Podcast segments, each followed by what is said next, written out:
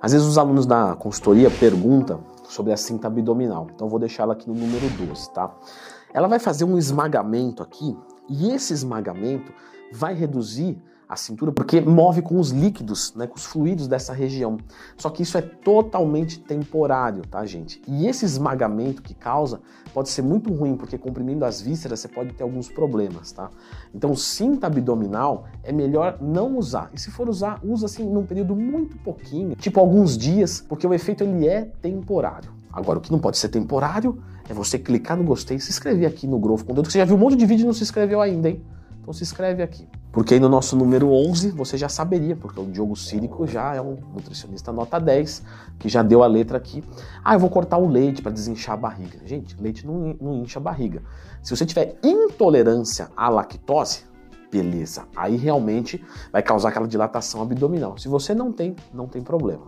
Número 10, aeróbico. Lógico, o aeróbico é um potente queimador de gordura dentro de um contexto de uma dieta hipocalórica. Só que não adianta você querer fazer aeróbico faltando uma semana para desinchar a barriga. Então o aeróbico ele é uma construção. Por quê? Porque ele vai perder gordura. E perder gordura é um processo de longo prazo. Então não adianta você falar, nossa, estou com uma gordurinha aqui, daqui uma semana eu vou correr duas horas por dia. Galera, só vai perder músculo, desculpa. É chato falar isso porque às vezes você tem uma esperança, mas é mais chato dar errado o resultado.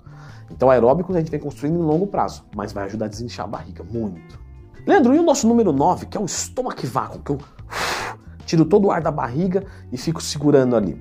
Isso vai ajudar a fortalecer os músculos mais profundos do teu abdômen e isso pode ajudar na postura. Então pode ajudar sim a você ter uma barriga mais para dentro porque você sustenta isso melhor. A gente pode fazer isso todos os dias, tá? Recomendo ao acordar de estômago vazio para não dar refluxo. E quando acordar, você já está em casa, você vai fazer. Como você pressiona essa região, você pode aumentar o trânsito intestinal e dar vontade de ir no banheiro fazer o número 2. E isso é muito, muito normal. Por isso que eu gosto de recomendar para os meus alunos da consultoria fazer pela manhã.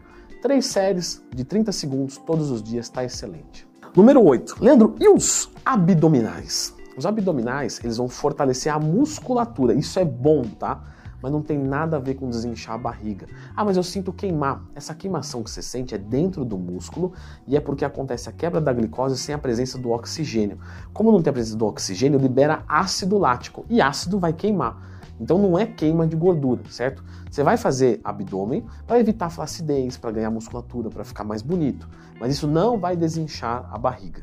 Agora, número 7. Muita comida. Aí você fala, ah, tudo bem, porque eu vou engordar. Não, eu ia falar outra coisa muita comida de uma vez, sim, vai dar aquela dilatada. Então, por exemplo, você vai num rodízio, você não ganhou barriga, mas aumenta a circunferência. Por quê? Porque o estômago está cheio e está empurrando. Aí no outro dia toda essa comida vai para o intestino, aí bum, dá aquele bucho embaixo. E aí depois que você faz todas as suas necessidades e volta para tua dieta, isso melhora. Ou seja, comer muito numa refeição, sim, pode ser um problema. Por isso que quando você vai tendo que comer mais quantidade de comida, você precisa você não vai comer mais três vezes por dia, você vai comer quatro, cinco, seis. Vai dividindo isso melhor. Só que é, é bom lembrar que essa dilatação acontece e volta, tá, gente? Tem gente que fala assim, ai, nossa, o estômago dilatou pra caramba. Isso não acontece tanto assim, não, tá? Ah, mas eu comecei uma dieta ele voltou porque a minha fome diminuiu. A sua fome não diminuiu por isso, foi por outros motivos que a gente pode citar em outro vídeo. Mas é fato que se você quiser uma linha de cintura melhor, faça refeições menores. E aí no nosso número 6, nós temos que lembrar que quando você come, por exemplo, eu comi 300 gramas, estou dando um exemplo. Aí vamos colocar assim, para comer mais 200 gramas eu não consigo, no exemplo, porque eu consigo, mas vamos colocar que não consigo, 200 gramas. Mas um copo de água de 200 ml você consegue. E 200 ml tem mais ou menos 200 gramas. Ou seja, beber junto com a refeição pode aumentar muito o bolo alimentar. E não necessariamente isso é um problema. O problema é quando é muito líquido, tá? Você consumir um pouco de líquido, não tem problema, isso não dá barriga. Então, por exemplo, almocei, tomei um copinho de água, 100 ml, 200 ml para um indivíduo que é um pouquinho maior, tudo bem.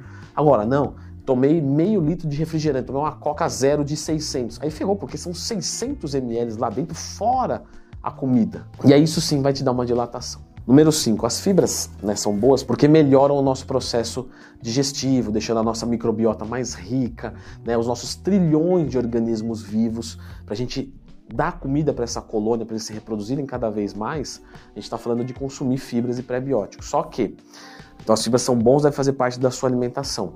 Só que se num dia específico você quiser ter uma linha de cintura um pouco melhor, se você diminuir um pouco as fibras, você pode experimentar uma melhora, porque ela tem uma capacidade que a gente chama de higroscopia. Ela atrai água para dentro dela. Então você consome fibra, ela puxa a água e dá uma voluminizada dentro do estômago, que é bom, dá saciedade, mas pode também aumentar esse bolo alimentar. De novo, que não é um problema, tá? Isso você vai tirar num dia específico e olhe lá ainda, porque tem gente que tiver com a de cintura muito boa, não vai fazer diferença nenhuma tirar uma fibra. Número 4. Agora, isso sim faz diferença. A gente tá falando aqui de bolo alimentar, bolo alimentar, bolo alimentar, tudo bem. Então você vai falar assim, tudo bem, então não vou comer, vou fazer jejum. É, mas pior que é verdade, gente. O jejum, para desinchar a barriga, ele é muito bom. Porque realmente, como você fica sem comer, o teu estômago fica ali quietinho, não tem nada ali dentro. Só que tem pessoas que acham que perderam gordura por causa disso e vão fazer todo dia. E aí também não. Tá? Isso daí é uma coisa que você faz um dia só. Vamos supor, eu trabalho com um aluno que tem que tirar foto, é modelo. Pô, ele tem que tirar uma foto ali de sunga. Nesse dia ele pode fazer um jejum, entendeu? Porque aí nesse dia fica bem para dentro, bem bonitinho, tá tudo certo. Mas no, o cara não pode parar de comer, ele treina, precisa de energia para gastar, ele precisa de proteína para recuperar. Mas nesse dia específico fazer o jejum ajuda. E aí número 3, porque o jejum também aumenta a diurese. Vocês podem perceber que quando fica em jejum, qualquer copo de água, nossa, você fala, cara, não pode ir no banheiro. E é legal essa diurese, tá? Isso aumenta também um pouquinho os cortes de quem já está propício a ter. Não adianta o cara com 20% de gordura achar que isso vai ser determinante, porque não vai. Então, não fica tomando diurético, tá? Ah, desidratar, vamos desidratar. Não, se desidratar, você perde músculo. Perde músculo, Leandro? É, porque tem água dentro do músculo, aí você tira água de tudo. Não é legal. Fisiculturista que erra no, na desidratação sobe murcho no palco. Então você pode fazer como uma desidratação só assim específica. Ah, naquele dia eu tô fazendo um jejum, aí eu, sei lá, acordo, tomo bastante água e vamos colocar que eu acordei 8 horas da manhã e eu vou tirar foto 4 da tarde. Aí eu seguro o jejum e não bebo água. Seguro água, seguro água, bebo pequenos, pequenos golinhos. Aí vou fazendo xixi, xixi, xixi, não consumir comida. Isso vai ajudar, mas pode também levar a você ter uma hipotensão e com isso até mesmo um desmaio, tá? Então tem que ver se você está adaptado a isso ou não. Tem gente que adapta bem ao jejum, fica bem tranquilo. Tem gente que não, tem gente que passa mal. Então o número 3 é a desidratação e o número 2 é a drenagem linfática. A drenagem linfática, gente, o que, que acontece? Ela funciona ou não funciona? Ela funciona. Por quê? Você está ali movendo os fluidos do corpo. E aí, se você está no estado de diurese, você consegue expelir aquilo. Só que vocês têm que lembrar que o fluido do corpo vai fácil e vem fácil. Ou seja, se você consumir muito sódio num dia, você acorda com um pouco mais de retenção. Se nesse dia você não consumir sódio nenhum, não que seja interessante, tá? Mas só título de exemplo, colocar coisas extremistas para você entender a realidade. Aí nesse dia você zerou o sódio, no outro dia você já acorda seco. Então água vai fácil e vem fácil. Por isso que fazer uma sauna, você perde 2 quilos, mas se você beber água até o final do dia você recuperou. Ou seja, você pode fazer a drenagem linfática um, dois dias, tira as fotos e depois esquece. E aí o nosso número um, pessoal, que é o mais importante de todos, né? Não tem jeito como terminar o vídeo sem falar disso. É a redução de gordura corporal. Então você precisa reduzir gordura como um todo. As coisas que a gente falou aqui, você viu que eu falei? Ajuda um pouquinho, você faz um dia, você faz. Porque o mais importante é você não ter gordura corporal. Porque, lógico, tem que ter um pouco, né? Mas eu digo, você reduzir a tua quantidade de gordura corporal. Porque aí sim você vai ficar o ano inteiro sem barriga. E para isso, eu vou deixar um vídeo aqui do emagrecimento mais fácil do mundo. Aí eu reuni aqui, sabe assim, meu, começa aqui. Aqui é fácil, você não vai passar fome, você vai conseguir fazer. Então, dá uma conferidinha aqui.